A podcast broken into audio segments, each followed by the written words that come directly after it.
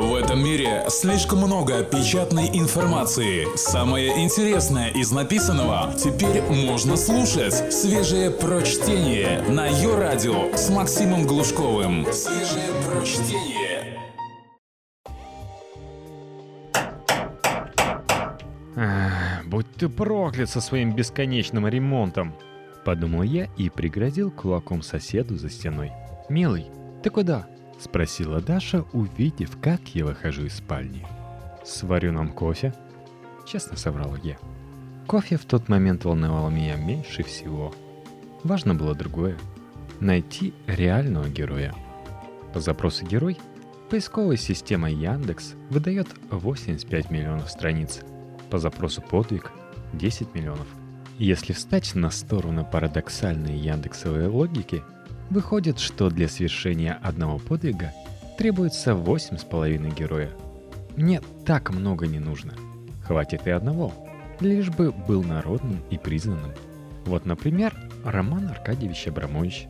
2 июля 2003 года он купил контрольный пакет акций футбольного клуба «Челси». Новостной портал newsru.com назвал это событие темой дня, а благосфера, оперируя словами «рулис и жжет», окрестила олигарха новым героем Отечества, спасителем в мире футбола. Из сводки событий за 2.07.2003, опубликованной на сайте МВД РФ, 4.30 утра – на Ленинградском шоссе у дома 98 сотрудниками патрульно-постовой службы милиции ОВД задержан 23-летний безработный житель Молдовы, у которого изъят пистолет Браунинг семью патронами калибра 7,65 мм 7.00. В селе Эльхотово Кировского района сотрудниками отдела уголовного розыска РОВД задержан 32-летний мужчина без определенного рода занятий, у которого изъят автомат Калашникова без номера. 9.30 утра на улице Ратной у дома 8 сотрудниками отдела уголовного розыска ОВД района Северная Бутова задержан 29-летний нигде не работающий мужчина, у которого изъят пистолет Макарова с восьмью патронами и так далее до самого вечера. Имеется на планете и Денис Николаевич Симачев, модельер. Читая про него сообщение в каком-то блоге – 12 апреля 2007 года в Москве по адресу Столешников переулок 12, строение 2, на первом этаже старинного дома открылся бар Денис Симачев, а рядом с сообщением справка. Дизайнер Симачев, герой столичной гламурной тусовки. И с автором справки никто не спорит. Признают, действительно герой. Выдержки из справочника МЧС на 6 утра 13 апреля 2007 года – в течение суток поступили сведения о двух происшествиях на водных бассейнах. Спасен один человек.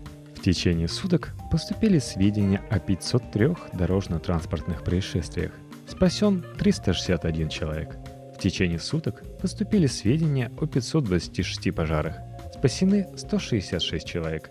Арифметика дня. На один расписанный в Москве особняк пришлось 528 спасенных от смерти людей – но самый замечательный пример – это, конечно, Виктор Николаевич Билан. Как истинный герой, он, по примеру Бэтмена, Супермена, Человека-паука и прочих, имеет псевдоним Дима Билан. Под этим псевдонимом Виктор Николаевич совершил 25 мая 2008 года настоящий подвиг. Занял первое место на конкурсе песни Евровидения. В Рунете тут же появился сайт со слоганом «Билан – герой России», dima-bilan.org. А уже в блогах что в тот день творилось? Гагарин мог бы позавидовать. Кажется, соверши он свой полет на 46 лет и 1 месяц и 13 дней позже, никто бы этого и не заметил. До того ли? Тут же ведь Билан. Странная получается история. Ведь ни один из троицы не совершил ничего такого, что можно было бы назвать подвигом, согласно словарю Ушакова. Один потратил кучу денег на игрушку. Другой расписал старинный особняк под хохлому. Третий спел песню на английском языке.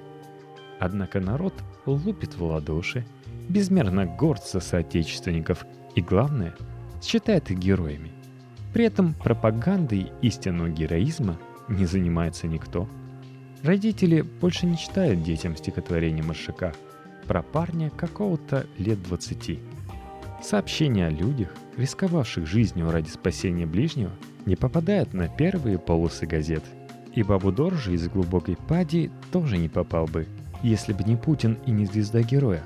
А сейчас-то вы помните вообще о таком?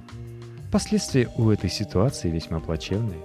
25 мая 2008 года, в день триумфа Виктора Николаевича, в новостные ленты каким-то образом, видимо по недосмотру редакторов, влезло сообщение на совершенно другую тему.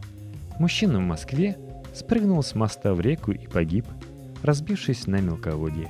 По этому поводу представитель ГУ МЧС РФ сообщил РИА Новости. В воскресенье около 15.30, стоя на открытой части Лужницкого моста, неизвестный разделся, прыгнул в реку и не вынырнул.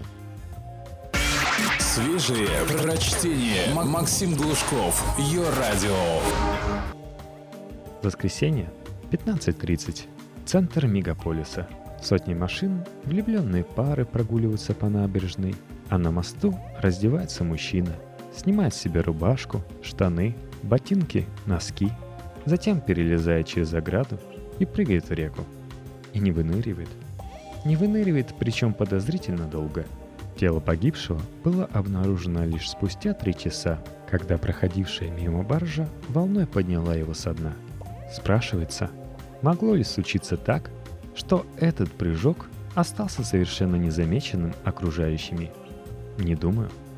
Но почему же тогда никто из очевидцев не вызвал скорую помощь? Не крикнул мужику, мол, чего дурак делаешь? У меня есть своя версия ответа на эти вопросы – Кому-то она покажется непатриотичной, кому-то неформатной, кому-то неадекватной. Но я все-таки выскажусь. Никто из окружающих не помог мужику, потому что не знал или, может, забыл, что так вообще-то можно и нужно делать. Просто так случилось, что очевидцами событий были люди, для которых понятие героизм связано только с победами на Евровидении – у них просто не было в голове никаких инструкций на этот счет. А все потому, что мы, человеки, сограждане, перестали обращать внимание на героев и их подвиги. Люди, которые жертвуют собой, своим временем, своими деньгами ради других, для нас эксцентрики, чудаки феноменальные. Общество поглотила тотальная гломоризация. Телевизор и газеты с радостью сообщают о том, что мужчины отбеливают анусы по примеру Валерия Леонтьева, и накачивают губы силиконом, вслед за Сергеем Зверевым. А читатели и зрители бездумно транслируют эти известия в блогах и на форумах, пересказывают друзьям, и при этом совершенно не думают о том, что тем самым замыкает информационную петлю Мебиуса. Чем популярнее герой, тем больше о нем пишут. Чем больше пишут, тем он популярнее и так далее. И, в общем-то, от каждого из нас зависит, кто завтра окажется в выпуске новостей на Первом канале. Кому достанутся лавры? Очередному глянцевому типу? Или все же человеку, совершившему действительный подвиг? Серьезно. Ты напишешь о таком человеке, мы подхватим. Известные микроблогеры Твиттера подключатся. Сам не заметишь, как новость облетит весь интернет – а там, глядишь, и равняться станут на порядочных людей. Давай уже попробуем. Только свежее прочтение на Йо-Радио. Письма из города СПБ. Евгений Крузенштерн. Здравствуйте, дорогие горожане. Сообщаю, что в городе СПБ случился сезон распродаж, и все только и делают, что хвастаются друг перед другом. Какие прекрасные штаны они купили за 500 рублей – я к распродажам отношусь очень хорошо, хоть ничего не покупаю. Распродажа – это ведь тонкая психологическая игра, типичная проверка на шивость. Вот идет гражданин на улице, смотрит, распродажа курток 80%, и выходит через полчаса с недомывающим видом, держа в руках дурацкую куртку с рукавами в попугаях. На его лице прямо читаются следующие слова – Господи, нахрена мне эта дурацкая куртка? Жители города СПБ все очень щедрые. Поэтому они такие вещи друг другу дарят на дни рождений. Но действительно, не носить же. В городе Б, где я раньше жил, Распродажи происходили иначе. Во-первых, они начинались неожиданно, без всякой логики. В любой день года магазины могли распродавать и зимнюю, и летнюю, и осенне-весеннюю коллекцию разнообразных товаров. Однажды в городе Б распродавали чугунные батареи. На рекламном плакате было написано «Коллекция батарей 2005». В этом объявлении чувствовалась какая-то парижская утонченность. Тем временем, пока жители города СПБ носятся по магазинам за дурацкими куртками, я с большим интересом наблюдаю за ассортиментом небольших лавок. Мне всегда нравились маленькие лавки с разнообразными вещами хозяйственного применения. Иные вещи и инструменты предназначались для таких невообразимых занятий, что ставили в тупик даже продавца. Как-то мне предложили на сдачу купить ёршик для чистки доильного аппарата – Ассортимент мелких магазинчиков особенно прекрасен вещами, которые в любой другой ситуации не вызовут ни малейшего интереса.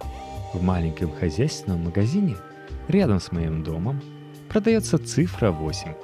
Есть, знаете, такие цифры для обозначения квартирных номеров. Их клеят прямо на дверь. В магазинчике рядом с моим домом вот уже третий месяц продается одна только цифра 8. Много, очень много одинаковых цифр, 8 предложено на выбор покупателю. Меня каждый раз охватывает удивление. Что за предприимчивый человек писал бизнес-план, в котором фигурировала такая, мягко говоря, узкая целевая аудитория – потребители восьмерок. Я уже совсем почти забыл про восьмерки и про этот гипотетический бизнес-план и даже про изощренный идиотизм. Как вчера неожиданно увидел в канцелярской лавке настолько специализированный продукт, что ахнул. На пестром стеллаже заметно выделялась красная папка с золоченой надписью «Выпускнику детского сада здоровячок». Я, конечно, купил две –